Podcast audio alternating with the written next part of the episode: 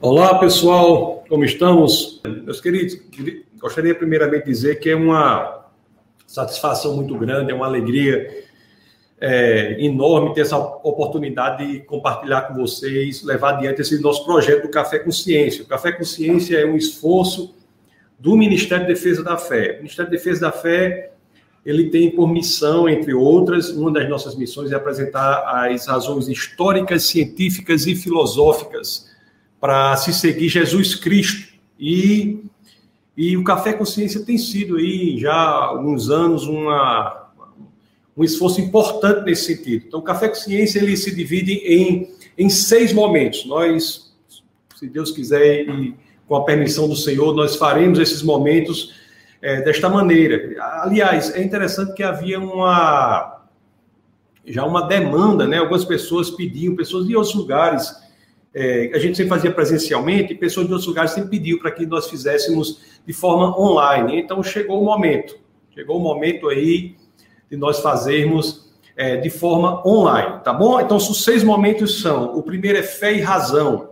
É, hoje, por exemplo, será o dia em que analisaremos essa questão fé e razão. E depois nós teremos é, Deus e o universo, teremos Deus e a vida, Deus e a moralidade, confiabilidade da Bíblia e Jesus, entre outros deuses. Então, são seis encontros que nós teremos aqui neste projeto Café Consciência para discutir as razões históricas, científicas e filosóficas para se seguir Jesus Cristo. Como é que você faz para participar? Né? Você, que, você que está me ouvindo pelo YouTube, você está no lugar correto. É o melhor lugar para ouvir é o YouTube. E você que está me ouvindo aqui pelo Facebook ou, ou por outro lugar, você, eu aconselho, eu sugiro que você migre para o YouTube. É, é a melhor forma de assistir pelo YouTube. E o, e o canal do Ministério da Defesa da Fé é defesadafé.tv. Você bota lá no seu navegador, defesadafé.tv e você será direcionado ao canal de vídeos do Defesa da Fé, ok? Eu vou estar falando com você aqui, mas meu computador está aqui. Então, às vezes eu vou, vou assim, mas você, eu sei que você está aí. Então, haverá essa, essa coisa aqui, mas eu sei que você está aí e eu falo aqui para o computador, tá bom? Eu coloquei aqui, consegui jogar o meu iPad aqui no computador para compartilhar com vocês algumas informações, né? Então, a primeira coisa que nós vamos falar quando discutimos fé e razão, a primeira coisa que nós falamos é a seguinte: as pessoas questionam assim, mas o que é visão de mundo? Por que o cristianismo e não outras religiões? E antes de continuar, eu quero dizer uma coisa para você. Se você tiver dúvidas, eu vou mais para frente nós teremos a oportunidade de responder as dúvidas. As dúvidas tanto podem ser colocadas por escrito nos comentários, eu lançarei na tela as dúvidas que vejo aqui no computador eu lançarei na tela e as responderei, como também aquele que preferir fazer ao vivo, por, em áudio e em vídeo, eu posso também disponibilizar um link que você entra nessa sala aqui e você aparece para todos e faz a sua questão. Dessas duas formas, depois nós teremos essa, essa, essa maneira de nós fazermos aí. Tá bom? Deixa eu voltar aqui. Então, eu vou colocar aqui a tela do, do meu iPad aqui para vocês. Deixa eu colocar a tela do meu iPad aqui para vocês. Vou ficar até menorzinho aqui, botar aqui a tela do iPad. Nós vamos falar sobre a questão de visões de mundo, visões de mundo. É... Muitas pessoas, elas, elas se questionam sobre visões de mundo, porque as pessoas, elas pensam assim, né? Que ter uma visão de mundo é escolher uma visão de mundo é escolher de qualquer maneira escolher a visão de mundo não tem um critério objetivo para escolher. Então, as pessoas escolhem visão de, visões de mundos pelas mais diversas razões, pelos mais diversos parâmetros. E o que eu vou demonstrar para você aqui é que, no caso do cristianismo, no caso específico do cristianismo, a escolha de visão de mundo deve ser feita por um critério, o critério da verdade. Então, a questão não é se você tem uma, uma visão de mundo. Todos temos uma visão de mundo. Porque tem pessoas que acham que o ateísmo, por exemplo, não é uma visão de mundo. É sim uma visão de mundo, é uma forma de ver o mundo. Todos têm, usam uns óculos por meio dos quais, por meio de cujas lentes, olham para o mundo. Isso daí qualquer pessoa tem. Pode ser ateísmo, pode ser agnosticismo, pode ser cristianismo, pode ser islamismo, qualquer uma dessas visões de mundo são visões que fazem com que o mundo seja interpretado por meio dessas lentes para você. Então, isso daí é muito importante. É muito importante que você, de fato, tenha essa informação. A questão não é se você tem uma visão de mundo. A grande questão é como saber qual visão de mundo nós devemos adotar.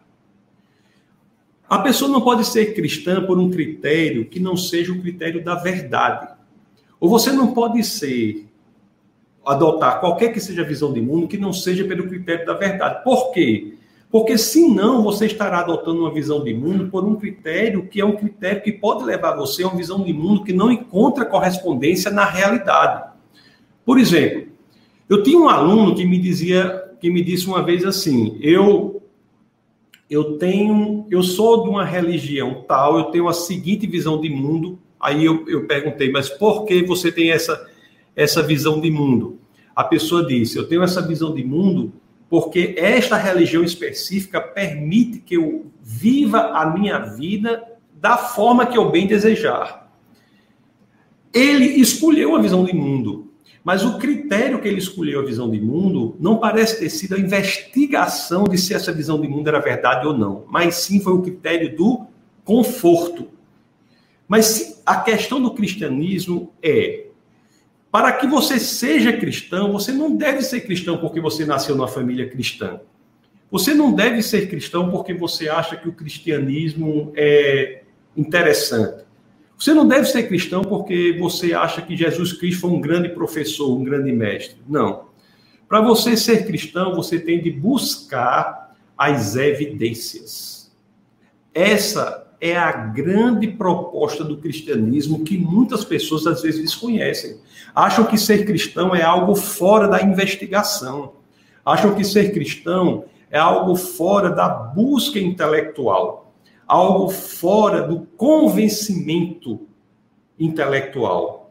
Na realidade, meus queridos, o cristianismo propõe que você o investigue, você analise os fundamentos, analise as evidências, Assim como detetive, você analisa os pormenores desta visão do mundo do cristianismo para chegar à conclusão de se ela é a verdade ou não. O cristianismo não quer ser adotado simplesmente porque a pessoa acha que é cristão, porque nasceu na família cristã, é cristão por outro motivo, senão o de que o cristianismo é a expressão genuína da verdade. Como é que eu sei que o cristianismo é assim? Bom, a fonte que diz o que é o cristianismo ou o que não é o cristianismo é a revelação das escrituras. Eu quero dizer, mesmo para quem não crê na Bíblia, você vai concordar comigo que para que a gente fale o que é o cristianismo e o que não é o cristianismo, nós temos que buscar as evidências na Bíblia, porque é a Bíblia que é o cerne intelectual do cristianismo. Então, para aquele que acha que a pessoa pode ser cristã sem pensar, não pode usar como exemplo uma pessoa que se diz cristã, mas acha que o cristianismo não pensa. Essa pessoa não é representativa do sistema do cristianismo. Quem é representativo do, sistema do cristianismo é Jesus Cristo e as Escrituras. Então, nós vamos ver nas Escrituras o que é que elas dizem sobre a relação entre fé e razão. Será que a fé bíblica, será que a fé das escrituras, elas propõem uma adesão sem pensamento? Será que a fé cristã, ela propõe que nós sejamos cristãos sem pensarmos? Será que isso é de fato cristianismo? Hum, parece que não. Parece que o que está nas escrituras é o contrário disso. Então eu peço a vocês que abram as escrituras aí, para quem não não, não tiver as escrituras, não tem problema. Eu vou projetar aqui, deixa eu até colocar maior para que você veja melhor. Vou, vou colocar aqui nas escrituras uma passagem que está numa carta, na carta de Pedro. Na primeira carta de Pedro, no capítulo 3, no verso 15, 1 de Pedro, capítulo 3, verso 15. Essa carta de Pedro é uma carta considerada uma carta católica. Não no sentido da igreja imperial, mas no sentido da palavra católicos, que quer dizer universal. É uma carta dirigida a todos os cristãos. Você veja o que é que essa carta diz. eu vou apresentar algumas traduções aqui, mas vamos ver essa tradução Almeida revisada e, é, e, corrigida que está aí na sua na tela da sua do seu celular, do seu computador. Vamos ver o que é que ela diz. Olha o que ela diz aqui. Antes, santificai ao Senhor Deus em vossos corações e estáis sempre preparados para responder com mansidão e temor a qualquer que vos pedir a razão da esperança que há em vós. Há uma determinação escritural, existe uma determinação da Bíblia para que nós estejamos preparados para responder, estejamos preparados para responder com mansidão e temor a qualquer que vos pedir, ou qualquer que nos pedir, no caso, a razão da esperança que há em vós. Existe uma determinação. Uma, uma nova tradução, que é a chamada nova tradução da linguagem de hoje, ela diz assim, ó, Tenham no coração de vocês respeito por Cristo e o tratem como Senhor. Estejam sempre prontos para responder a qualquer pessoa que pedir que explique a esperança que vocês têm. O cristianismo, as escrituras bíblicas dizem que nós devemos estar preparados para responder a qualquer pessoa que pedir explicação quanto à esperança que há em nós quanto, a, quanto à fé que nós temos. As Escrituras pedem que sejamos capazes de responder o porquê da nossa fé.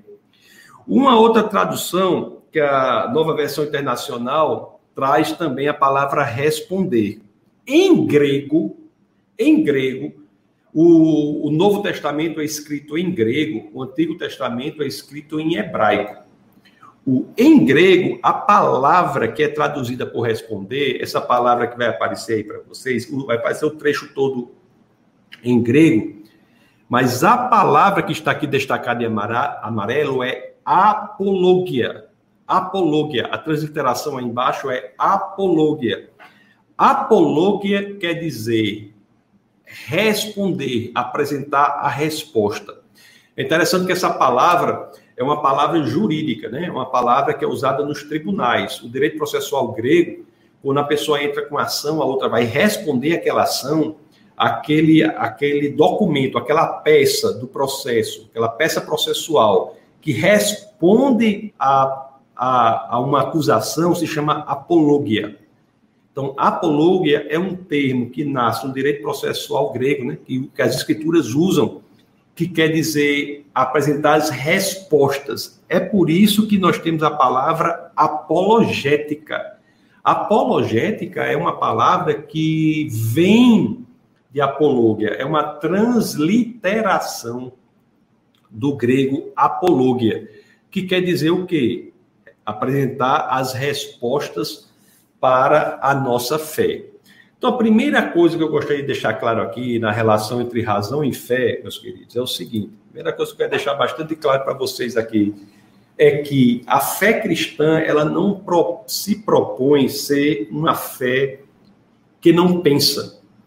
Se há uma fé cega, essa fé não é cristã, não é do tipo cristã. Porque a própria Bíblia, conforme nós vimos aqui, a própria Bíblia, as próprias Escrituras deixam claro que nós temos de estar preparados para apresentar a razão da esperança que há em nós, a razão da nossa fé, o porquê nós cremos. Por que você crê? Nós temos que ter esta preparação para sabermos o porquê da nossa fé. É interessante que o próprio Jesus Cristo, que é o centro, a razão de ser do cristianismo, o nome cristianismo já diz, Ele certa vez ele foi convocado, ele foi chamado para resumir o cristianismo. Ele foi chamado para resumir os mandamentos em um só. Isso está lá em Mateus, no capítulo 22, no verso 36 a 37. Deixa eu colocar para vocês aqui. Olhe só essa passagem como é interessante, porque Jesus Cristo, ele é ele é perguntado assim, pergunta ele assim: "Mestre, qual é o qual é o grande mandamento da lei?" Mestre, qual é o grande mandamento da lei? Olhe como é que Jesus responde.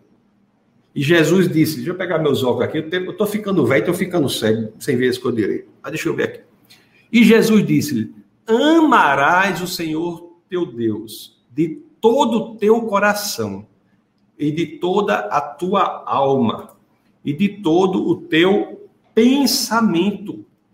Como é que o cristianismo, a fé cristã, é separada, incompatível, inconciliável com a razão, quando existe uma determinação específica na primeira de Pedro 3,15 para que pensemos a nossa fé, que tenhamos, saibamos as razões da nossa fé. E o próprio Jesus Cristo, quando questionado sobre qual é o maior mandamento da, da lei, o, o, qual é o grande mandamento da lei, ele diz: Amarás, Senhor teu Deus, de todo o teu coração, de toda a tua alma e de todo o teu pensamento. Algumas traduções até trazem assim, de toda a sua capacidade intelectual. Deus não quer que nós cheguemos a uma situação de dar o coração a Ele, mas deixemos o cérebro de lá de fora da porta. Deus não quer o nosso coração e diz: Eu não quero o seu cérebro. Como é que nós podemos genuinamente amar aquele que nós não conhecemos? O conhecimento, o pensamento, a capacidade intelectual, o convencimento é o pressuposto lógico para que nós possamos dar nossa vida a Deus. É quando nos convencemos da veracidade do cristianismo, e é isso que as Escrituras propõem, é que nós estamos aptos, estaremos aptos a verdadeiramente dizer: Cristo e o cristianismo são expressões genuínas da verdade e, portanto, eu dou a minha vida ao Senhor.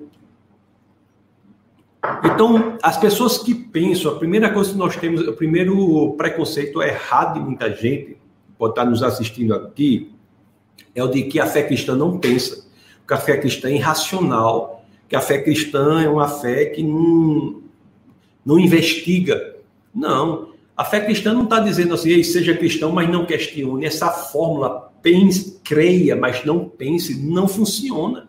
Não existe amor verdadeiro sem o convencimento prévio. O, existe uma passagem nas Escrituras que é muito utilizada por alguns como um, uma oposição a isso, né? Como se Deus não pudesse ser compreendido, como Deus não pudesse ser entendido, você não pudesse pensar Deus, porque Deus é grande demais. Olha, existe uma verdade nisso. Deus é grande demais. Deus é, na realidade, infinito, né? incomensurável. E nós não poderíamos compreendê-lo se ele não houvesse livremente escolhido se revelar a nós. O fato de nós podermos compreender Deus não é porque a nossa mente limitada capta o ilimitado, não. A nossa mente finita capta o infinito, não. Não é por isso, isso seria impossível. Nós compreendemos Deus porque Deus, que é infinito, ele optou livremente por se revelar para nós. Ele escolheu se revelar para nós. E por esse motivo é que nós entendemos Deus, porque nós entendemos a revelação do Senhor.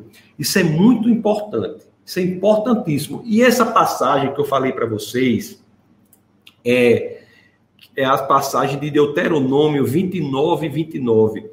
Porque as pessoas dizem que com base nessa passagem nós não podemos compreender Deus. Tem gente que alega isso, que com base nisso você não pode compreender Deus. O problema é que as pessoas só leem a metade dessa passagem, só leem a metade. Eu vou mostrar aqui para vocês essa metade dessa passagem para que vocês vejam. A metade dela é assim. A metade de Deuteronômio 29, 29 começa assim, ó. As coisas encobertas pertencem ao Senhor nosso Deus. Aí pronto. Aí tem gente que diz assim: olhe, o mistério pertence ao Senhor, as coisas encobertas pertencem a Deus, ninguém pode conhecer Deus, Deus é insusceptível de apreensão intelectual. Meus queridos, ele seria se ele não se revelasse. E o fato dele ter se revelado foi uma expressão de amor por nós porque foi graças à revelação dele que podemos conhecê-lo e, consequentemente, amá-lo. O Deuteronômio 29, 29, que está aí na, na tela de vocês, a primeira parte é essa. Mas se você vir a segunda parte, tem gente que só lê a metade do verso. Eu até faço assim brincando. Eu estou fazendo uma campanha contra a interpretação só da metade de Deuteronômio 29, 29. Porque você olha aqui o que é que diz a segunda parte das Escrituras. Né? A primeira diz: as coisas encobertas pertencem ao Senhor nosso Deus. Mas a segunda parte diz o quê? Mais. Deixa eu ver aqui. Mais as reveladas. Isso é a segunda parte do Deuteronômio 29, 29. Mas as reveladas pertencem a nós e aos nossos filhos para sempre, para que sigamos todas as palavras dessa lei. O que nós fazemos no estudo das razões para a fé é estudar re, as coisas reveladas. As coisas reveladas. Porque Deus se revelou. E qual é a pergunta imediata que surge a essa? Qual é logo depois? Nós sabemos que estudamos as coisas reveladas. Mas me diga uma coisa: quais são as coisas reveladas? É a pergunta que nós temos que saber. Quais são as coisas reveladas? Meus queridos, eu vou dizer uma coisa aqui que muita gente vai ficar impressionado, mas eu vou dizer para vocês. Deus escreveu dois livros. O primeiro livro são as Escrituras, né? Ele inspirou as Escrituras. As Escrituras são 66 livros. Aliás, o quinto encontro do Café com Ciência é sobre a confiabilidade da Bíblia. Nós iremos analisar que a Bíblia é o livro mais confiável que existe, mesmo analisado por um ateu. Então, a confiabilidade da Bíblia é de fora para dentro. Mas isso é mais para frente. Agora, eu quero dizer é o seguinte: o, o, Deus escreveu dois livros. O primeiro, ele inspirou a Bíblia. A Bíblia são 66 livros, 39 do Antigo Testamento, 27 do Novo, escritos no período de 15 séculos, por cerca de 40 autores. 31 dos 40 autores escreveu os 39 do Antigo Testamento, 9 dos 40 autores escreveu os 27 do Novo Testamento. Isso no período de 15 séculos, né? livros de, de, com com estilos literários totalmente diferentes, escrito em lugares totalmente diferentes, aliás, escritos em três continentes, por pessoas totalmente diferentes, pessoas, filósofos altamente treinados e alguns pescadores, é reis, né? filósofos treinados, como o caso de Paulo, por exemplo, que foi treinado aos pés do neto do fundador da maior escola judaica de todos os tempos, ou então pescador, como o caso de Pedro, ou reis, como o caso de Davi, Salomão, então, esse, todo esse material escrito em 15, 15 séculos é reunido e fala de Deus. Mas existe uma outra revelação de Deus, que não é a Bíblia. Sabe o que é? É a natureza. A natureza é uma revelação de Deus. É interessante que na carta aos Romanos, no capítulo 1, no verso 19 e 20, mais especificamente no verso 20, nós temos isso de maneira clara. Vamos ver o que, é que as escrituras dizem. Romano 1, 19 e 20. Olhe só o que o apóstolo Paulo, na carta aos Romanos, ele nos diz. Eu vou ler aqui para vocês. Espera aí que tá. Romano 1, 19 a 20. Olha o que as escrituras dizem.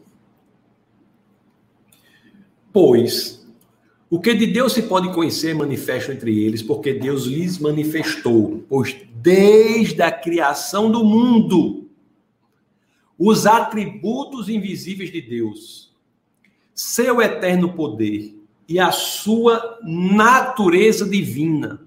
Olhe só, olhe só, os atributos invisíveis de Deus, o eterno poder de Deus, a natureza divina de Deus é muita coisa, né? Os atributos de Deus invisíveis, o, poder dele e a natureza divina têm sido, têm sido vistos claramente, sendo compreendidos por meio das coisas criadas. As coisas criadas, por meio das coisas criadas, nós temos acesso aos atributos invisíveis de Deus, seu eterno poder e sua natureza divina. Para que, de forma que tais homens são indesculpáveis. Meus, meu, meu, meus amigos, me digam uma coisa. Quais são as coisas criadas? Quais são as coisas criadas? Me diga aí. Quais são as coisas criadas? As coisas criadas são o as coisas criadas são o quê? As coisas criadas são o universo e, os, e tudo mais, o ser humano, tudo. O estudo das coisas criadas faz com que nós tenhamos acesso aos atributos invisíveis de Deus, o eterno poder de Deus, a natureza divina. Usar a razão no estudo da ciência, da física, da química, da biologia, da história, é estudar a revelação de Deus por meio da natureza, por meio das coisas criadas. O estudo da história do homem, da psicologia do homem, o estudo da produção cultural humana, o estudo das artes, o estudo da física do universo, da biologia, da química, o estudo da astronomia, o estudo do mundo, nada mais é do que estudar a revelação de Deus por meio das coisas criadas. Isso está na Bíblia, na carta aos Romanos, capítulo 1, verso 20. Como é que tem igreja que, e, e, e grupos cristãos que dizem assim, dizem assim para as pessoas lá: não estude, não pense, não creia, ou, ou, quer dizer, não estude, não pense, apenas creia, como se tivesse medo. Como se tivesse medo. Medo do, do cristianismo. Meus queridos, Jesus, nós vamos ver aqui, ele é único. Aliás, o sexto encontro do Café com Ciência é Jesus entre outros deuses. Nós iremos estudar o porquê Jesus é único, incomparável a qualquer outra pessoa que se proclame Deus, qualquer outro líder religioso, porque Jesus é único, incomparável. Mas o que eu quero dizer para você é que a razão leva a fé cristã. Não é por acaso que os maiores cientistas do mundo, em sua maioria, não só eram teístas, não só acreditavam em Deus, como eram cristãos. Eu já estou assim com a boca mole de dizer por onde eu ando por aí, que Isaac Newton, por exemplo, o maior cientista de todos os tempos, eu sempre digo assim, Newton escreveu mais sobre a Bíblia do que sobre ciência. E olhe que Newton foi um cientista incomparável, único.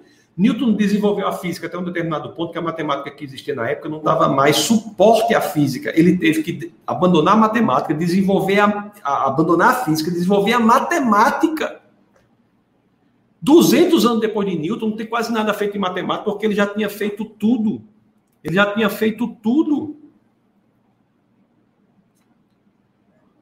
Quantos sabe que Newton escreveu mais sobre a Bíblia do que sobre ciência?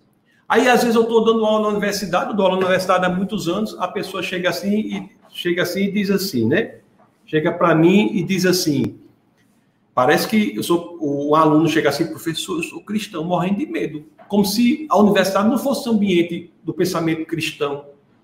Os, os, só há possibilidade de entender o mundo porque o pano de fundo filosófico por trás da ciência é que o mundo é feito inteligentemente. O pressuposto da ciência de que o mundo é inteligível, o pressuposto de que o mundo é inteligível, pressupõe o quê? O que é que isso diz? Diz que o mundo foi feito por uma mente inteligente. A inteligibilidade do mundo, sem a qual não há ciência, exige que o mundo tenha sido feito de forma inteligente.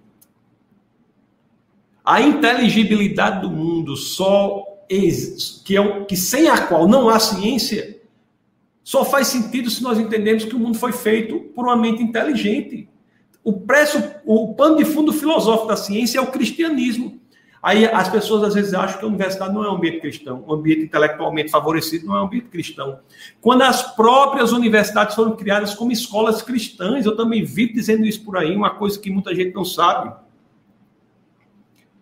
Pra, olhe, as melhores e maiores universidades do mundo, Harvard, Princeton, Yale, Cambridge, Cambridge, Oxford, foram todas criadas como escolas cristãs. Você pode depois procurar aí na sua na, na internet, você vai, vai procurar qual é o lema original da Universidade de Harvard. O lema é verdade para Cristo e a igreja.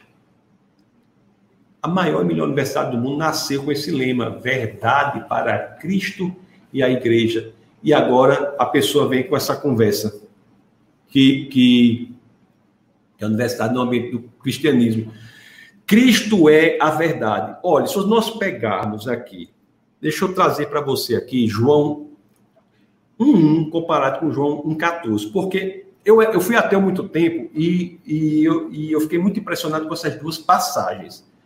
Porque não há nenhum outro livro sagrado que em, no qual o centro da visão religiosa, no caso do cristianismo, Cristo, ele se revela de maneira tão apta a ser investigada. O que, é o que eu quero dizer com isso? Séculos antes do cristianismo, a Grécia, que foi a civilização mais intelectual que já existiu até hoje, se você fizer, se você, se você entrar no curso de filosofia hoje, ou você vai estudar filosofia grega, ou você vai estudar notas de rodapé filosofia grega. A Grécia passou séculos buscando dois conceitos, e até hoje investiga: o conceito da essência do mundo, o fundamento do mundo, que está por trás de todas as coisas.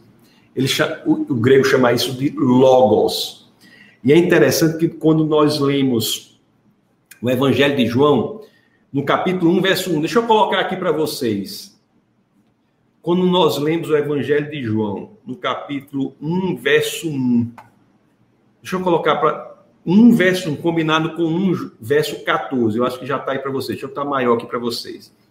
Eu, quando li isso, eu fiquei impressionado, boquiaberto. Fiquei sem entender como é que existe uma expressão de visão do mundo, visão de mundo religiosa, cujo fundamento, é Cristo, se expressa de forma a ser investigada intelectualmente. Porque diz assim, ó, no princípio, olha que é, para quem não, não, não, é cristão, tem muita gente que está nos ouvindo não é cristã, deixa eu explicar para você. Existem quatro biografias de Jesus Cristo. Quatro biografias de Jesus Cristo: Mateus, Marcos, Lucas e João. São biografias que falam da vida de Jesus, falam a história desta, deste personagem, desta pessoa que para o cristão é a encarnação de Deus, Jesus Cristo.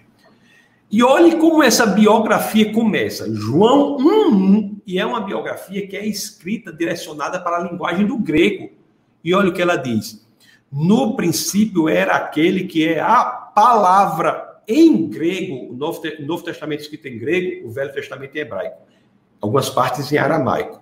Então, o Novo Testamento é em grego. No grego, quando nós lemos isso, no princípio era aquele que é a palavra, no grego nós temos aqui, era o logos. No princípio era o Logos.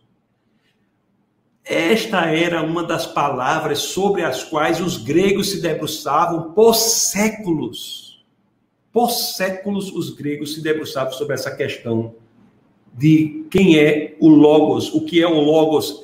E as escrituras, a biografia de Cristo diz aqui: no princípio era aquele que era o Logos. O Logos estava com Deus, o Logos era Deus. Aí João 1,14 diz assim: aquele que é a palavra, eu estou lendo em grego o Logos, aquele que é o Logos, tornou-se carne e viveu entre nós. O princípio sobre o qual os gregos se debruçavam tornou-se carne e viveu entre nós. Encarnou a essência, o fundamento, a razão de ser todas as coisas. Cristo é aquela, aquele termo sobre os quais os gregos se debruçavam, logos. E João 1,14 termina: Vimos a sua glória, glória como a do unigênito, vindo do Pai, cheio de graça e de verdade. Deixa eu botar a palavra aqui em grego para vocês: logos. logos. É a, a tradução que é feita, é logos. Meus queridos, isso é muito profundo. Isso é muito profundo. A segunda palavra que os gregos falavam muito não era logos, não era o logos, mas era aletheia. Aletheia é a verdade. Eu não, se alguém tiver alguma dúvida aqui, eu posso até depois explicar melhor, mas aletheia é uma palavra que até nasce, que tem até uma, uma, uma vinculação com a, com a mitologia platônica que há, há em grego, como em português, há é um prefixo de negação, né? E lete era o lago do esquecimento. A lete é você se você trazer à memória a verdade fundamental sobre todas as coisas, aquela verdade do que é, a verdade objetiva, real, a verdade que corresponde às coisas, a verdade correspondencial. E eu fiquei absolutamente impressionado quando eu vi em João 14,6, a mesma biografia de Cristo, quando as escrituras trazem assim, né, sobre Cristo, trazem assim. Perguntar Jesus falando: "Eu sou o caminho, a verdade e a vida. Ninguém vem ao Pai senão por mim. Eu sou o caminho, deixa eu botar em grego embaixo, a verdade e a vida. Ninguém vem ao Pai senão por mim. Cristo, na biografia, segundo João, não apenas é o fundamento, a essência, a razão de ser de todas as coisas, sobre esse termo logos, que era um termo investigado pelos gregos, mas também é aletheia, um termo que a filosofia investiga até hoje, é a encarnação da verdade. E se é a encarnação da verdade, como temos medo da investigação intelectual de Cristo? Como você pode ter medo de uma pessoa ir para a universidade e não ser levado à devoção àquele que é a encarnação da verdade? Se é a verdade, vamos ter medo de quê? Vamos ter medo de quê, se é a verdade? É porque às vezes tem cristão que lê a Bíblia e quando lê a Bíblia, ele lê lá que Cristo disse uma coisa. Aí a pessoa às vezes diz assim, a pessoa lê a Bíblia, aí diz assim, Cristo disse uma coisa. Aí diz assim, não, mas ele não disse isso que queria dizer, não. Isso aqui ele não quis dizer, não. Mas se está dizendo lá, se está dizendo lá, eu sou a verdade. Cristo é a Létia e nós vamos ter medo da universidade, do estudo, da investigação, da ciência, da razão. Como é que razão e fé cristã podem ser incompatíveis se o próprio Cristo a encarnação da verdade e a razão pressupõe ter por fim a busca da verdade?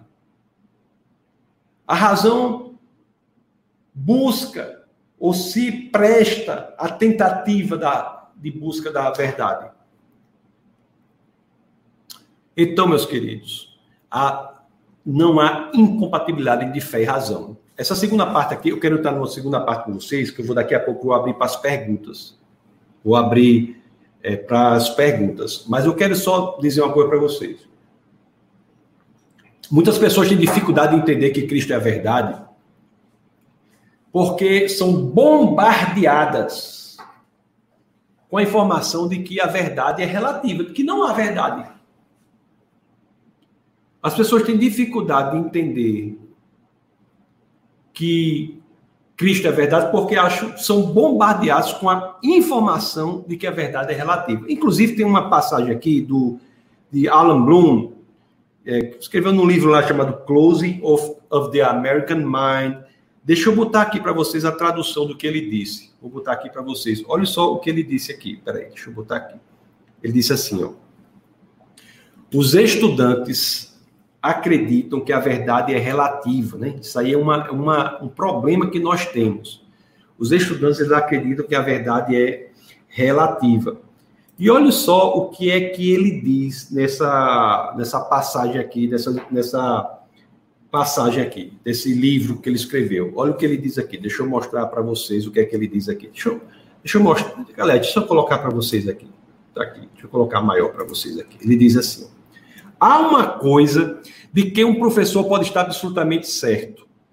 Quase todos os alunos que entram na universidade acreditam ou dizem que acreditam que a verdade é relativa. Em outras palavras, o relativismo tem tomado conta das universidades, tem tomado conta da juventude.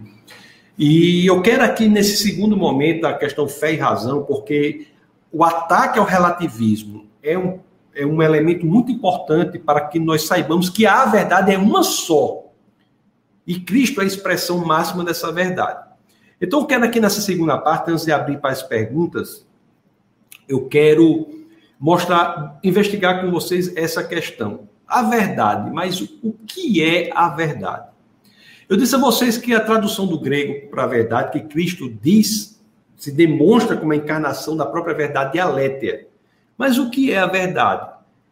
Meus queridos, existe a realidade, existem as crenças e existe a verdade. A verdade nada mais é do que a correspondência entre a crença e a realidade. Quando o cristianismo diz que é a verdade, o que ele está dizendo é que a crença, a fé cristã corresponde à realidade primeira das coisas. O que ele está dizendo é que é pela verdade que nós podemos ter a convicção de que nossa crença é correta. Ele está dizendo que é a verdade que é o pressuposto para que nós aumentemos a nossa fé. Deus não usa da fé para aumentar a verdade. Deus usa da verdade para aumentar a fé. Você deve ser cristão porque você está convicto de que aquilo é a expressão máxima da verdade. Agora, tem várias passagens do dia a dia que confundem as pessoas, confundem os jovens. Então, eu quero realmente é, trazer para vocês essas passagens, para que vocês efetivamente não tenham esse, esse problema, é, que são do, coisas do dia a dia, que as pessoas têm muitas dificuldades em, em ter, saber o que, o que é a verdade. A primeira coisa que eu quero dizer para vocês é o seguinte: qual é a verdade sobre a verdade? Qual é a verdade sobre a verdade? A primeira coisa que nós temos que saber é o seguinte: é possível que pessoas tenham crenças contraditórias. Isso aí não tem nenhum problema. Pessoas podem ter crenças contraditórias. O que não pode ser contraditório são verdades. Verdades contraditórias não podem existir porque ferem a lógica. Crenças contraditórias podem existir. Por exemplo, se eu digo que existe um elefante no jardim. E outra pessoa diz: não existe um elefante no jardim. Uma pessoa pode crer verdadeiramente que há um elefante, e outra pode crer genuinamente que não há. Mas ou há ou não há o elefante. O elefante não pode existir e não existir. Crenças contraditórias são possíveis, mas verdades contraditórias não são possíveis. Você pode até crer que tudo é verdade, mas tudo, por questão de lógica, não pode ser ao mesmo tempo verdade.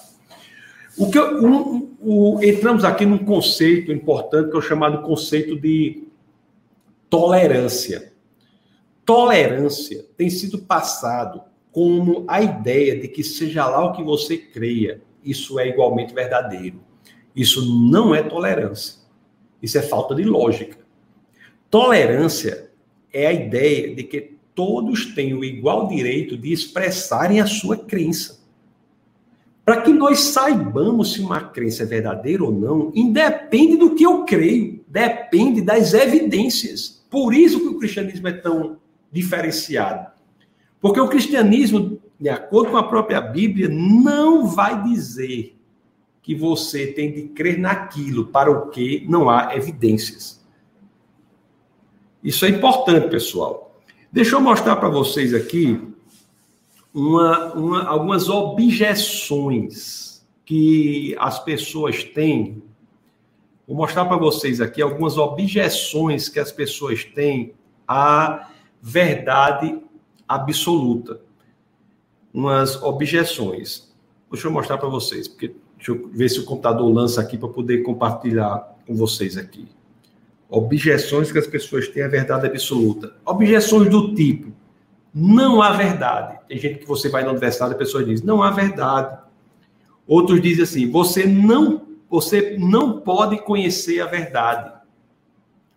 Outros que dizem assim: é, toda verdade é relativa. Tem gente que diz assim: é verdade, é verdade para você, mas não para mim. Ou tem gente que diz assim: ninguém é dono da verdade. Ou diz assim: você não deve julgar uma afirmação. Aí eu quero mostrar para vocês rapidamente, essa é a última parte aqui já do nosso bate-papo, para que eu possa abrir para as perguntas, que é o seguinte. Como nós podemos responder a esse tipo de afirmação que nós vemos em tantos lugares? Como nós podemos responder a isso? Existem várias pessoas que trazem é, técnicas. Existe, agora, existe uma muito interessante que tem num livro, que eu até sugiro esse livro, a parte de defesa da fé, é bem interessante esse livro, escrito por Norman Geisler e Frank Turek, que é que é chamado Não Tenho Fé Suficiente para Ser Ateu, o nome do livro. Um livro bem interessante. Ele usa uma técnica que ele chama de você deve aplicar a alegação a ela mesma. Quando você aplica, você vê que aquilo não se sustenta ao que ele próprio propõe, ao que a coisa própria propõe. Deixa eu dar um exemplo aqui para vocês. Por exemplo, se alguém disser eu não sei falar uma palavra em português. Se alguém disser isso, eu não sei falar uma palavra em português. Se você aplicar o que está sendo dito a isso mesmo, se você aplicar o que está sendo dito a isso mesmo, você vai perguntar o quê? Você não disse isso em português? Se a pessoa diz que não sabe falar uma palavra em português e você aplica o que ele disse a ele mesmo, a pergunta seria: você não disse isso em português? O pessoal chama isso aí de tática do Papaléguas. Por quê? Aquele desenho do Papaléguas, em que ele corria, corria até que se dava conta que o chão sobre o qual ele estava apoiado não existia mais, aí ele caía. Então, é, a própria alegação não consegue se sustentar por si só. Deixa eu lhe mostrar aqui respostas com essa tática ou com essa técnica que são simples demais para questões que as pessoas às vezes se debatem e às vezes afastam a própria pessoa da fé genuína no cristianismo simplesmente porque elas não sabem responder a isso. Por exemplo, se alguém disser assim: a verdade não existe. Já ouviram isso? A pessoa diz: a verdade não existe. Se nós utilizarmos essa técnica e formos apresentar e formos aplicar o que está sendo dito a ele mesmo, qual é a pergunta que nós faríamos? Me diga uma coisa: isso é verdadeiro? Se a verdade não existe, a afirmação, esta afirmação, a verdade não existe, é verdadeira? Se a verdade não existe, o que a pessoa está dizendo que a verdade não existe não pode ser verdadeiro.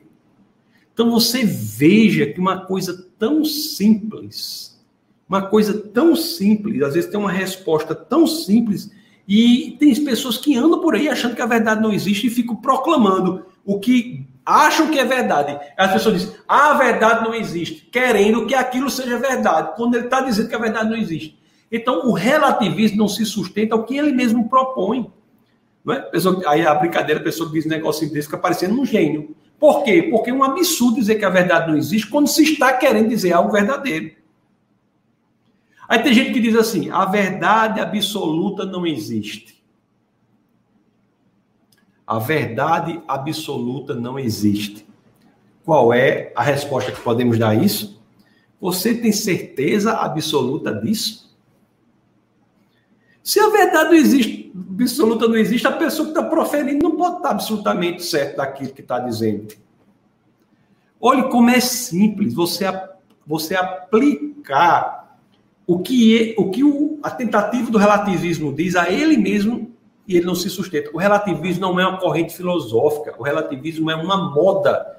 Eu estava até fazendo uma live aí com alguém essa semana sobre apologética, sobre defesa da fé, e eu estava dizendo isso. Essa virose que está tendo aí do Covid-19, né? Essa virose que está tendo, está todo mundo querendo buscar a vacina que efetivamente ataca o problema, está querendo buscar solução para o problema. Ninguém está propondo assim, seja lá o que você achar que seja verdadeiro contra o vírus, isso vai funcionar. Não, porque a pessoa sabe que isso não ocorre dessa forma, que existe uma só verdade. Na engenharia, ninguém usa também relativismo. Ninguém usa relativismo na engenharia. Tem até uma casa que é feita assim na chamada de arquitetura pós-moderna, que, que diz assim, não segue padrões, as paredes são, são tortas, você tem é, você tem é, é, quartos que não tem janela, é, escadas que não levam a lugar nenhum, as paredes são feitas de qualquer forma. Aí você pergunta ao engenheiro: me diga uma coisa, os alicerces dessa casa foram feitos da maneira que a pessoa quis ou não? O engenheiro, se for honesto intelectualmente o suficiente, vai dizer: não, foram feitos pelos livros mais empoeirados de fundações, os livros mais antigos de fundações. Por quê? Porque se o alicerce não buscar a verdade absoluta, o resto cai. Se alguém diz assim para você, a ver, toda verdade é relativa. Quantas, quantos jovens eu vejo proferindo assertivas como essas, de que toda verdade é relativa? Se alguém disser assim, basta que você pergunte, me diga uma coisa: isto é uma verdade relativa? Esta afirmação de que toda verdade é relativa, é ela própria uma verdade relativa? Se for, eu não preciso acreditar no que está sendo dito.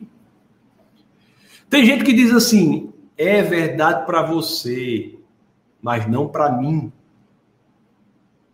Se uma pessoa diz isso, por que você tem que acreditar em algo que a pessoa está dizendo que é verdade só para ela? Por que, que ela está querendo convencer e, e se esta frase é verdade para você e não para mim, deve ser verdade só para ela. Aí você pergunta: isso é verdade para todo mundo? Porque se uma pessoa chega para você e diz: olha, o que você está dizendo é verdade para você e não para mim, ela está proferindo uma frase que ela quer que seja verdadeira para ela e para você. Porque se ela acreditar que algo pode ser verdade só para ela e não para o outro, essa frase não faz sentido para os dois. Uma muito comum que aliás nós temos escutado até muito recentemente agora com essa virose também. Quando o pessoal diz assim: não há verdade fora da ciência. Não há verdade fora da ciência. Meus queridos, essa frase é uma afirmação científica? Essa frase é uma verdade científica? Se não há verdade fora da ciência, essa frase não é científica. Alguns mais afeitos à filosofia, né, diz assim: o mundo real não pode ser conhecido. Se o mundo real não pode ser conhecido, como é que eu posso dizer isso sobre o mundo real? Estão vendo como, é, como o relativismo é algo que não se sustenta? O relativismo é algo que não se sustenta. A pessoa diz: não, ninguém tem a verdade. Se ninguém tem a verdade, como é que eu posso saber que isso é verdadeiro? Se ninguém tem a verdade, essa afirmação não pode ser verdadeira. Ninguém tem a verdade. Então, ninguém tem a verdade é uma afirmação que não é verdadeira. Então, alguém tem a verdade. Tem gente que diz assim: você deve duvidar de tudo. Se a pessoa deve duvidar de tudo, eu começo o quê? Devo duvidar disso? Vou começar duvidando dessa frase de que a pessoa deve duvidar de tudo. Tem gente que diz assim: essa é apenas a sua interpretação. Tudo bem. E o que isso que a pessoa diz que é apenas a interpretação, é a interpretação apenas dela? Então você veja que por essas técnicas simples, é isso que eu quero dizer para vocês, por essas técnicas simples, que não são complicadas, nós demonstramos que genuinamente o relativismo não se sustenta. Meus queridos, então esse é o bate-papo inicial. Então eu o que eu teria para falar, eu falei com vocês até aqui, em torno de 55 minutos. O que eu teria para falar para vocês é isso. O, o, eu peço a vocês que se inscrevam no canal Defesa da Fé.tv, o canal do YouTube. Se você está me ouvindo aqui pelo Facebook, eu sugiro que você vá para o YouTube Basta que você bota no navegador assim, defesadafé.tv, que você vai é, ter essa. vai, vai, se inscrever no canal do YouTube, em que nós temos todos os vídeos lá, inclusive vídeos de, de teologia e de outras coisas mais, estão todos lá. Nós temos também os Instagrams, né? O Instagram Tassos.licurgo, Instagram de, Defesa da Fé, que você pode entrar também. defesadafé.org CCC, CCC de Café Consciência. Nós temos todas as informações sobre os nossos encontros do Café Consciência. Esse foi o primeiro.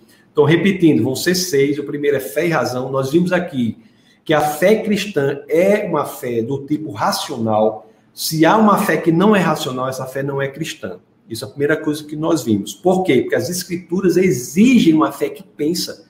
Na primeira de Pedro 3,15, ela diz que devemos saber as razões da esperança que há em nós. Isso é é um mandamento, é uma determinação escritural da Bíblia para que saibamos a nossa fé.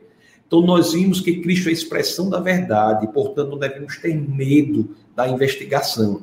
E a verdade é absoluta ela, a sua expressão máxima está em Cristo e que o relativismo, que é o que tem acometido as gerações de hoje, é o que não se sustenta nem é o que ele mesmo propõe, tá bom?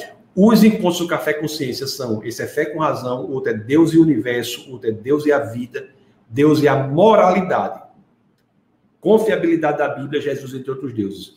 Deus e o universo, nós vamos ver a questão do Big Bang, a questão do Big Bang, a questão da, da sintonia fina do universo, Deus e a vida, vamos ver a questão da evolução, questão da origem da vida, moralidade, nós vamos investigar a questão se Deus é bom e todo-poderoso, porque há tanto mal e sofrimento no mundo.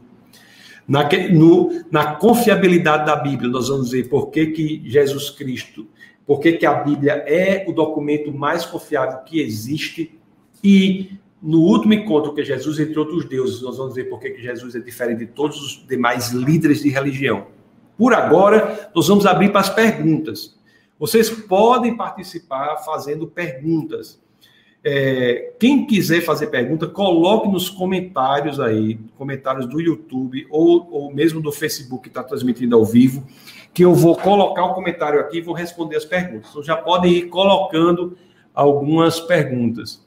Eu estou vendo que tem algumas perguntas que não estão aparecendo para. Certo, já começou umas perguntas aqui, eu vou apresentar, vou colocar para vocês.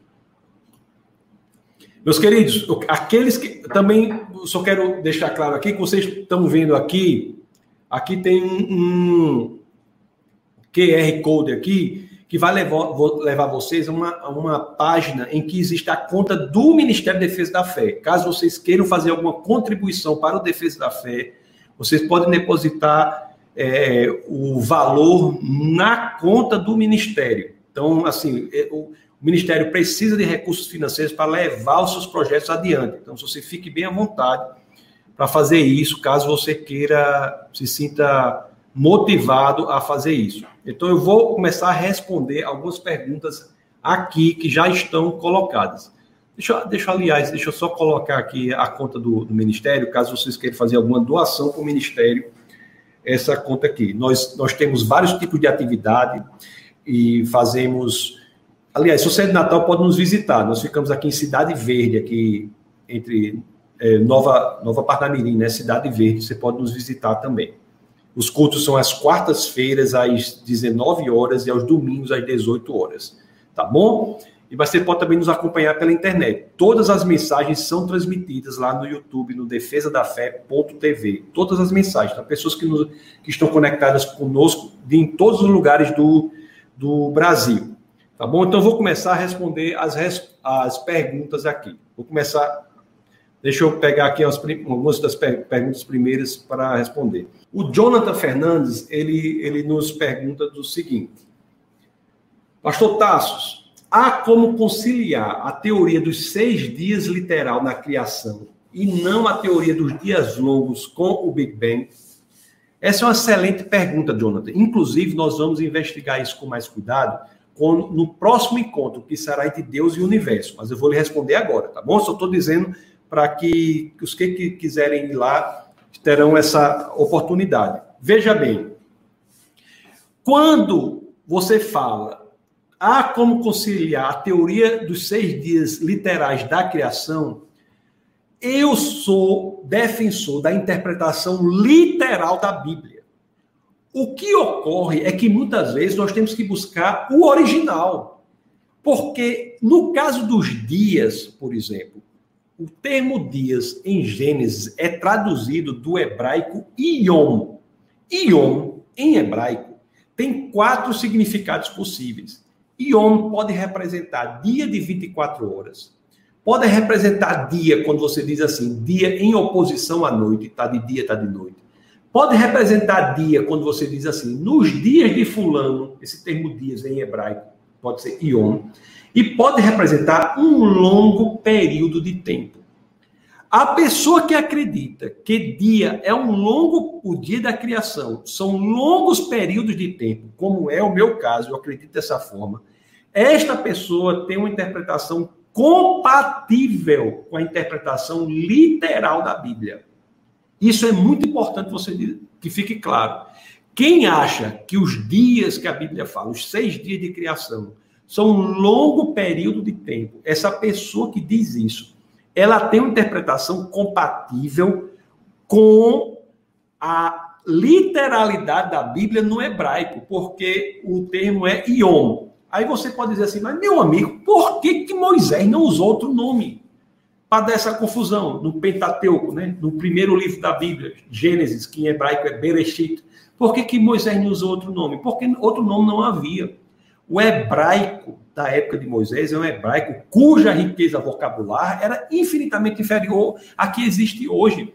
Você tinha lá uns 3 mil vocábulos, você tirando nomes próprios de pessoas e de lugares. Eu acho que em, em verbos irregulares da língua portuguesa nós temos mais nomes do que isso. Então, sim, a sua resposta é: há como conciliar os seis dias literal da Bíblia com o Big Bang, mas você tem de conciliar isso entendendo que a literalidade aceita, por meio da interpretação de Yom, um longo período de tempo. Uma coisa interessante é a seguinte, Jonathan, que quando você vai para os dias da criação, você pode ir para o primeiro, segundo, terceiro, quarto, quinto e sexto. Tem assim, né? E foi-se o primeiro dia, foi a tarde e amanhã, foi-se o primeiro dia, foi a tarde e amanhã, foi-se o segundo dia, foi a tarde e amanhã, foi-se o terceiro dia, o quarto, o quinto e o sexto. No sétimo dia, você pode procurar na sua Bíblia, não tem, foi-se o sétimo dia, que é o dia do descanso. Você entra no capítulo 2 de Gênesis e não tem isso. É um indício de que vivemos no sétimo Yom, no sétimo período, o período do descanso. Qual é o período do descanso? É aquele em que Deus não mais tem atividade de criativa no sentido de criar a partir do nada. No próximo encontro, nós iremos estudar isso com detalhes, porque a criação se dá de duas formas. Nós temos o verbo em hebraico bará e temos o verbo em hebraico assá. Então, bará é criar tudo a partir do nada. Essa criação, Deus está no descanso disso, que é o sétimo dia. Então, a, a sua resposta é isso. O Big Bang, como iremos ver no próximo encontro, é a rendição da ciência à religião, ao cristianismo. É interessante, eu não estou dizendo que tudo está no Big Bang é correto, eu estou dizendo que o princípio, o pano filosófico por trás do Big Bang é o de que o universo veio a existir. E nós iremos ver no próximo encontro que por mais de 30 séculos, por mais de três dezenas de séculos, o livro de Moisés foi o único livro, o Pentateuco que está na Bíblia, que por o judeu é a Torá, foi o único livro que defendia que o universo havia vindo a existir e não que existia desde sempre. Todos os outros livros, desde, desde o, da Grécia Antiga até meados do século passado, diziam que o universo, de alguma forma, havia existido desde sempre. Até que, descobertas no século passado, forçaram o cientista a reformular o conceito dele, ter que aceitar que o universo veio a existir. Isso aí é, é, é uma é uma é, é, a ciência dizendo assim, meu amigo, nós passamos três dezenas de séculos defendendo algo e as escrituras diziam algo ao contrário. E hoje o que a cosmologia de ponta diz é exatamente aquilo que as escrituras dizem durante todo esse período. Ok? Vamos ver outras perguntas aqui. Deixa eu ver aqui outras perguntas que diz aqui.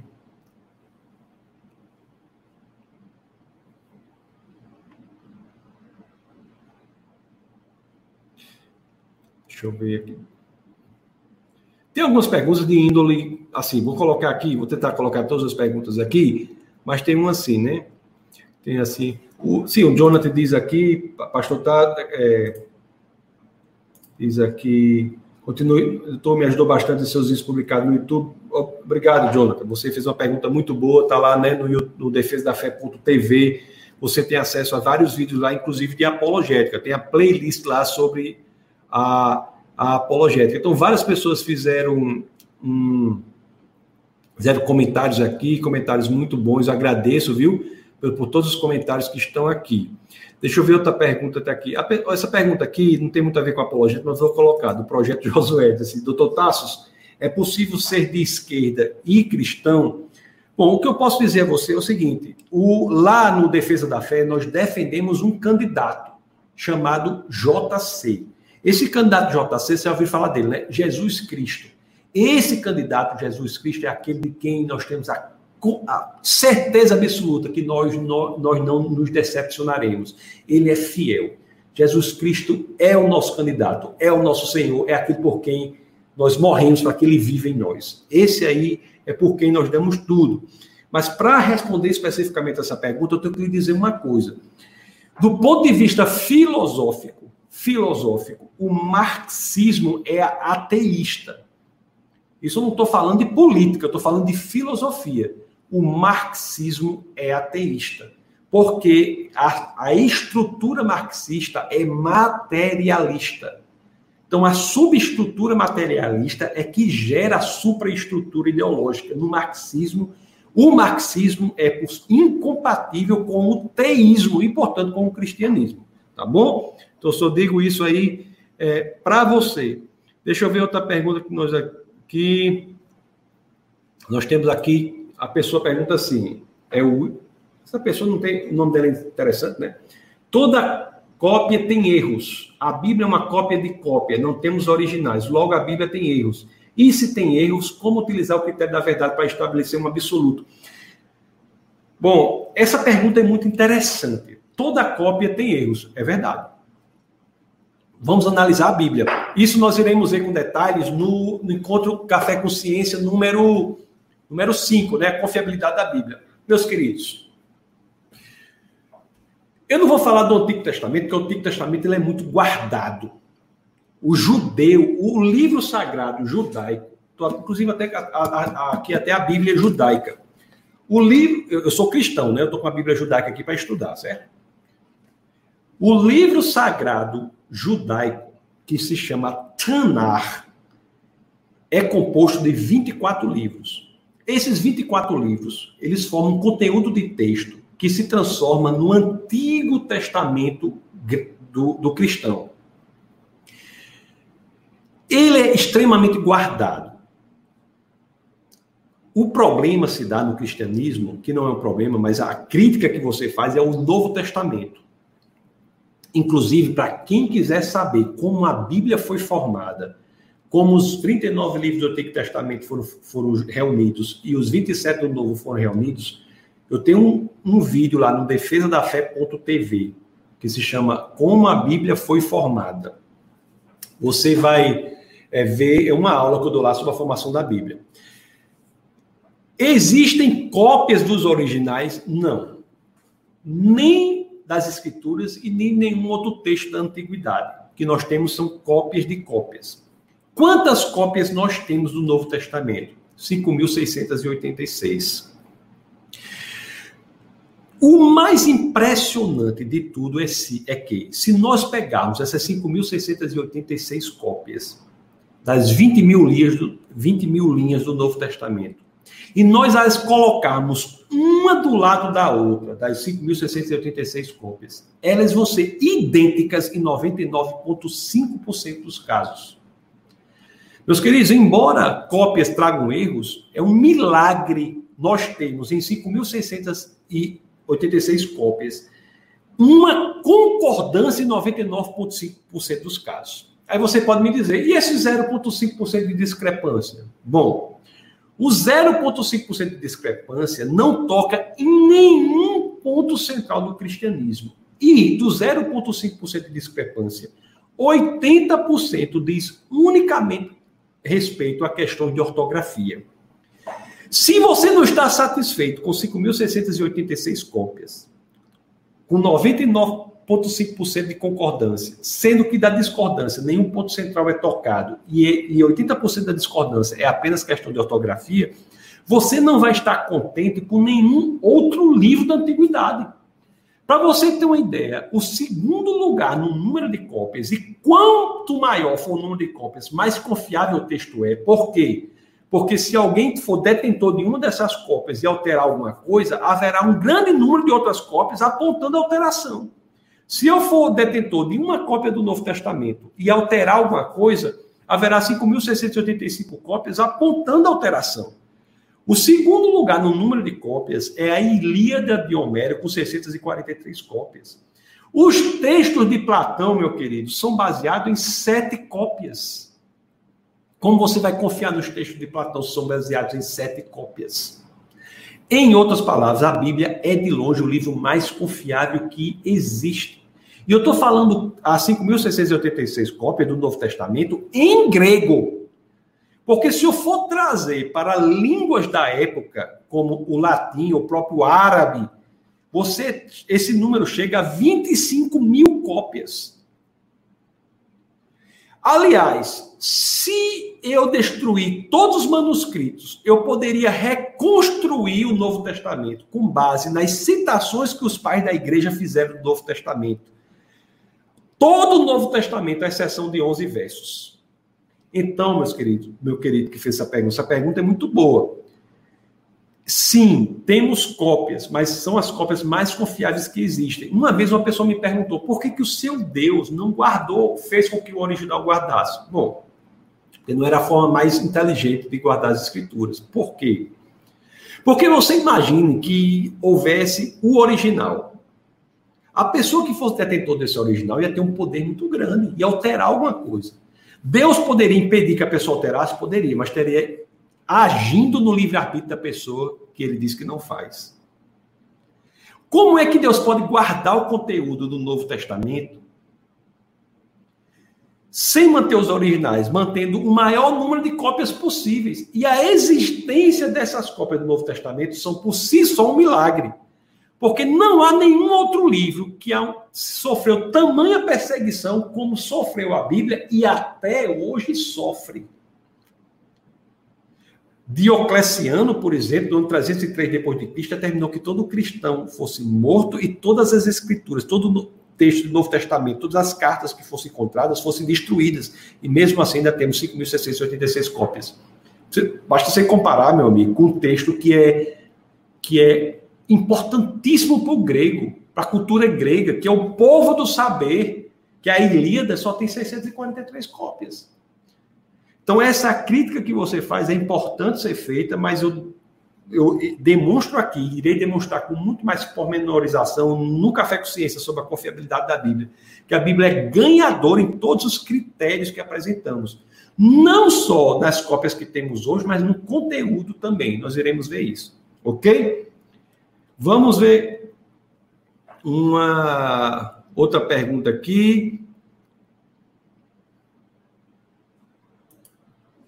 Qual é qual a veracidade da idade das pessoas em Gênesis? Iveson Pires pergunta. Ele, ele pergunta isso porque em Gênesis nós temos pessoas com uma idade muito avançada. O que é interessante é o seguinte disso aí. Quando você olha Gênesis, você vê que há uma queda abrupta da expectativa de vida das pessoas que se dá depois do dilúvio.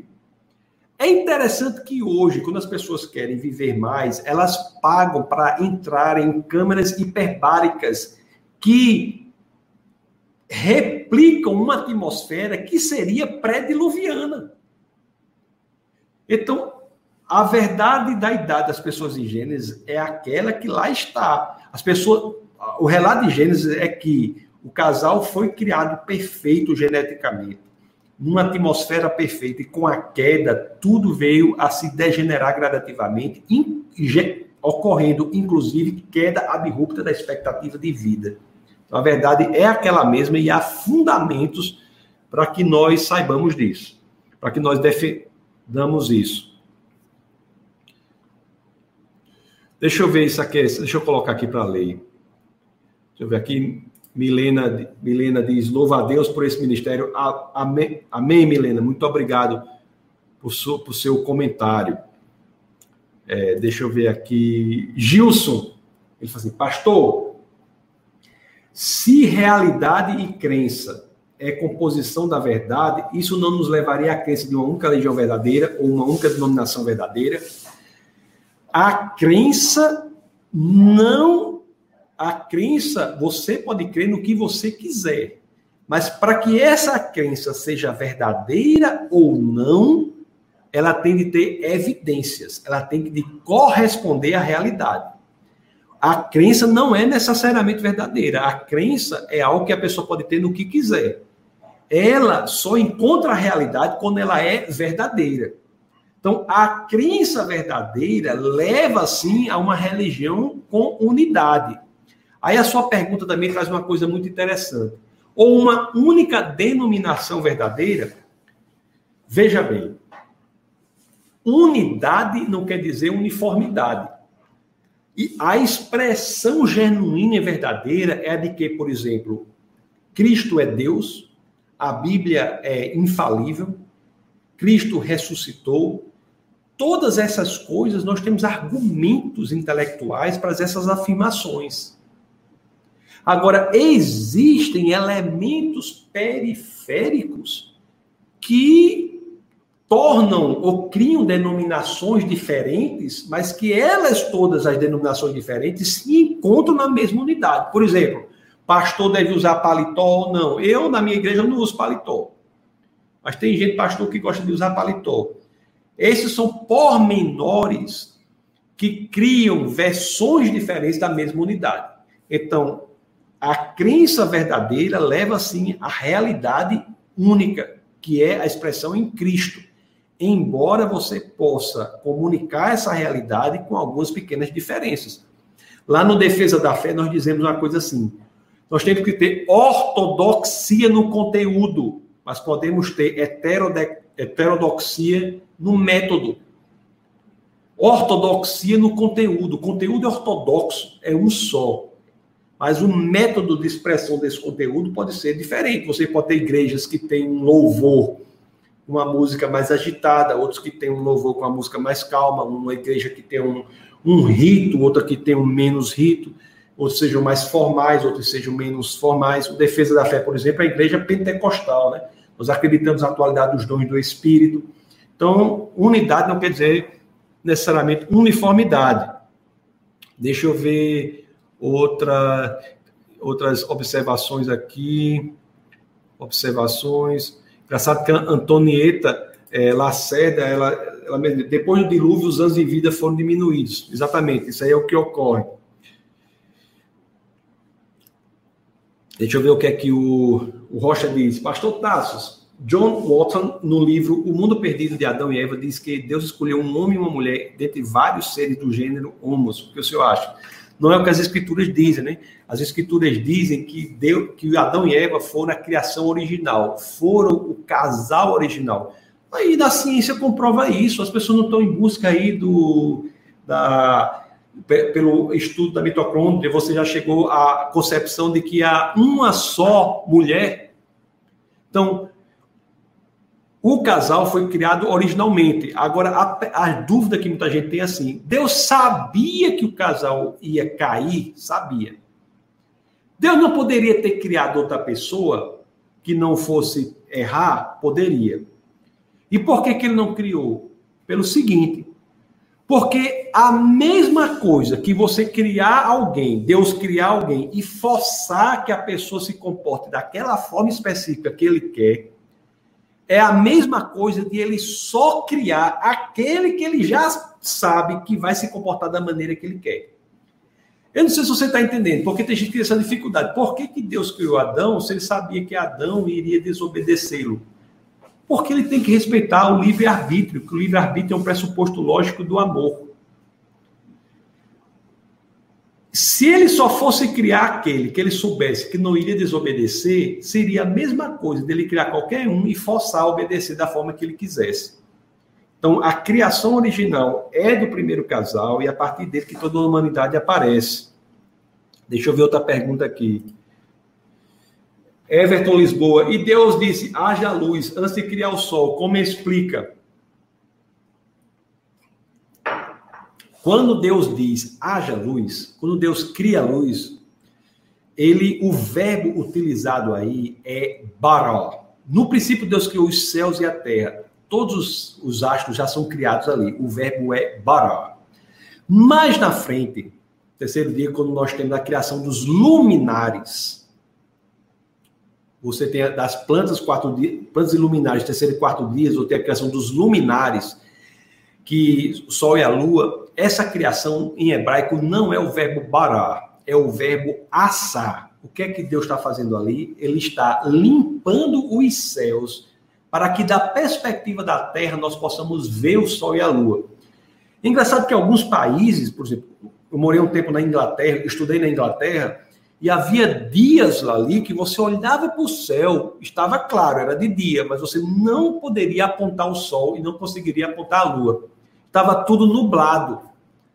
Assim era a atmosfera até que Deus, ao limpar, assar, o verbo assar, ao limpar, os luminares aparecem para aqueles que estão olhando da perspectiva da Terra.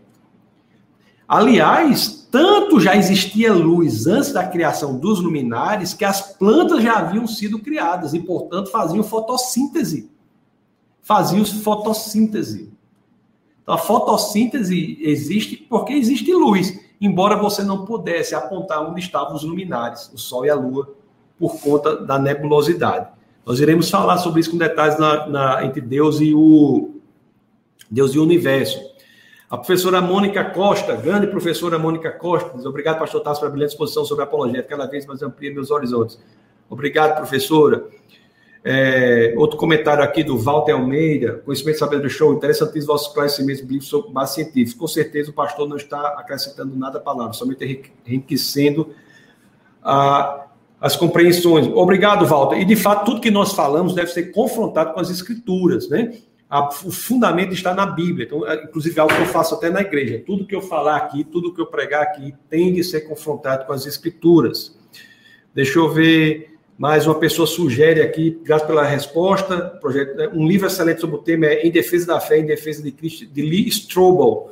Lee Strobel é, uma, é um jornalista, ele reúne algumas coisas importantes desse livro, realmente é um livro muito, muito bom.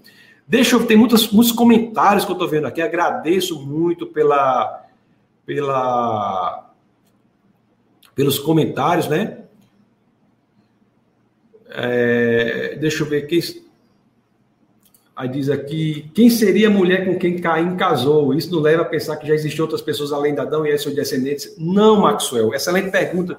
É, é interessante que na Bíblia diz assim, Deus, as escrituras dizem assim, e Adão teve outros filhos e filhas.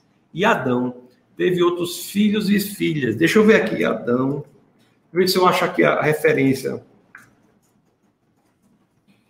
Filhos e filhas. Padrão teve outros filhos. É Gênesis. Eu acho que. Deixa eu ver se é 4, 25. Gênesis 4, 25. É, que diz essa informação. Deixa eu pegar aqui meus óculos. Deixa eu abrir para você aqui. Gênesis. Outro. É bem capaz de ser Gênesis 4. Gênesis. Deixa eu ver.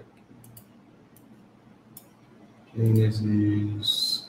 Gênesis 4, 25, deixa eu ver se é. Não, foi de 7, né?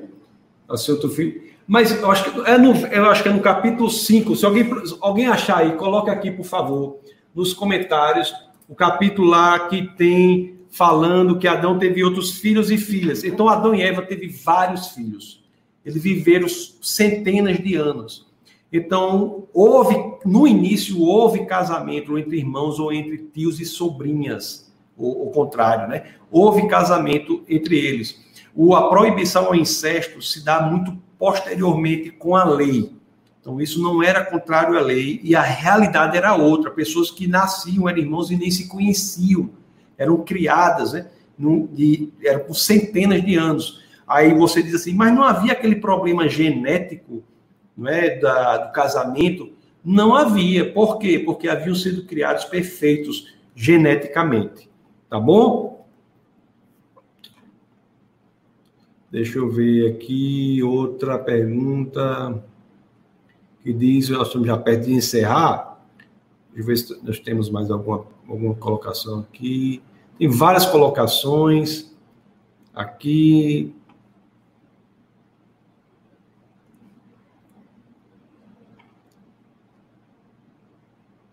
Enfim, tem várias perguntas. Pessoal, eu não, não quero me, me é Gênesis 5.4, né? Gênesis 5.4, que coloquei, Davi Barbosa coloca aqui, Gênesis 5.4, deixa eu mostrar aqui, 5...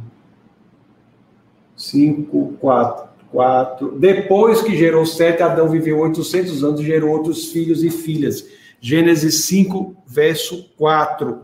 O Davi, Barbo, Davi Barbosa coloca aqui. Muito obrigado, Davi, por sua colocação. Meus queridos, muito obrigado, viu? Esse aqui foi o Café Consciência. Nós temos que limitar no tempo. Meu limite aqui é 10 e meia, são 10 e 27. Eu gostaria de agradecer muitas questões, agradecer muito o, o, a participação de todos, uma participação muito boa, muito grande, e chamar vocês para o engajamento. No próximo Café Consciência será já no dia, deixa eu botar aqui, Defesa da Fé defesa da fé.org barra CCC. Então, o próximo Café com Ciência já está agendado para o dia 20 de agosto, às 9 horas. Então, o próximo Café com Ciência, 20 de agosto, às 9 horas. Será o próximo Café com Ciência. Estão todos convidados para comparecer. comparecer. Será da mesma forma que foi aqui. Será sempre online pelo YouTube. Então, mais uma vez, eu convido vocês a, a, para que possam se inscreverem no Instagram, se, se inscrever no Instagram, que chama, seguir, a, a pessoa até me corrigiu, seguir, para que possam seguir o Instagram, né? Tem o Instagram do Defesa da Fé, arroba Defesa da Fé, e tem arroba taços.licurgo. Todas as informações são colocadas lá e conto, conto, com a presença de vocês no dia 20 de agosto. Nós estamos também com outros projetos de transmissão assim e que irão aparecer e iremos divulgar, né? Possivelmente nós iremos dar aí umas, umas aulas sobre os livros do Pentateuco e iremos transmitir também é, por esse meio e outras aulas mais, tá bom? Outros bate-papos mais. Então, gostaria de agradecer muito a presença de vocês. Que Deus abençoe vocês grandemente. Vocês saibam que aqui Daniela botou aqui Deus e Universo, Daniele Lacerda, Deus e Universo, dia 20 do 8 às 21 horas. Isso aí, Daniela, obrigado por colocar aqui às 21 horas. Então, que Deus abençoe grandemente, né? Que vocês saibam que a visão, que o cosmovisão cristã é a expressão genuína da verdade e, portanto, nós não devemos ter medo do saber, devemos ter medo da investigação e da verdade. O, eu sei que iremos até conversar sobre isso depois, eu sei que a minha conversão, ela se deu, né? Eu fui ateu durante muito tempo e chegou um livro às minhas mãos chamado Cristianismo é, Puro e Simples, em inglês é Mere Christianity, por, escrito por C.S. Lewis, um autor bem conhecido, eu aconselho todos os livros dele. E quando eu analisei esse livro, realmente eu fiquei muito impressionado com o cristianismo que pensa, né? Um cristianismo que é, verdadeiramente tem respostas para as questões do mundo, para as questões da verdade.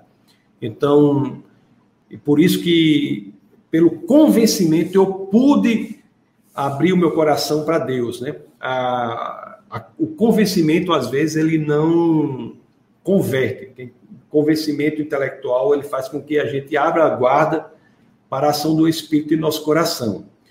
Um grande apologista, que, o apologeta, que morreu recentemente, tive com ele lá na, no escritório dele, o Rav Zacharias, ele dizia uma coisa interessante.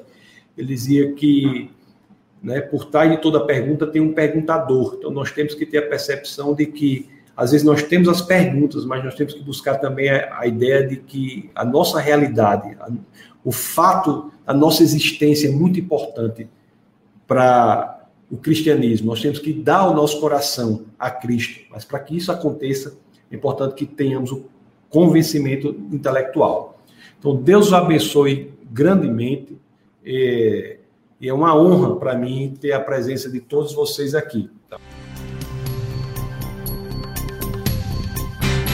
Essa foi uma produção do Ministério Internacional Defesa da Fé, um ministério comprometido em amar as pessoas, abraçar a verdade e glorificar a Deus.